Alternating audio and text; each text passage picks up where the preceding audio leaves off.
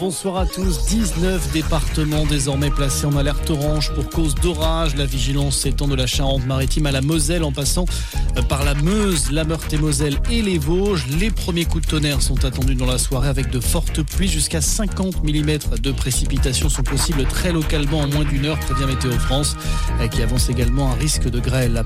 Après le séisme qui a touché l'ouest de la France, vendredi, l'heure est au bilan. Le ministre de la Transition écologique, Christophe Béchu, s'est rendu aujourd'hui auprès des sinistrés.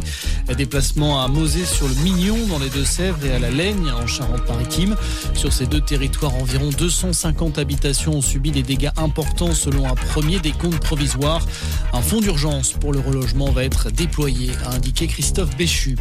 Dans l'actualité également, ça plane pour Airbus. Au premier jour du salon du Bourget, le constructeur vient d'officialiser une commande record. 500 appareils de la famille des A320 seront livrés à la compagnie indienne Indigo, un contrat estimé à plus de 50 milliards d'euros. L'opération Wambushu se poursuit à Mayotte. Elle a été lancée par le gouvernement pour lutter contre l'immigration illégale dans ce département français de l'océan Indien.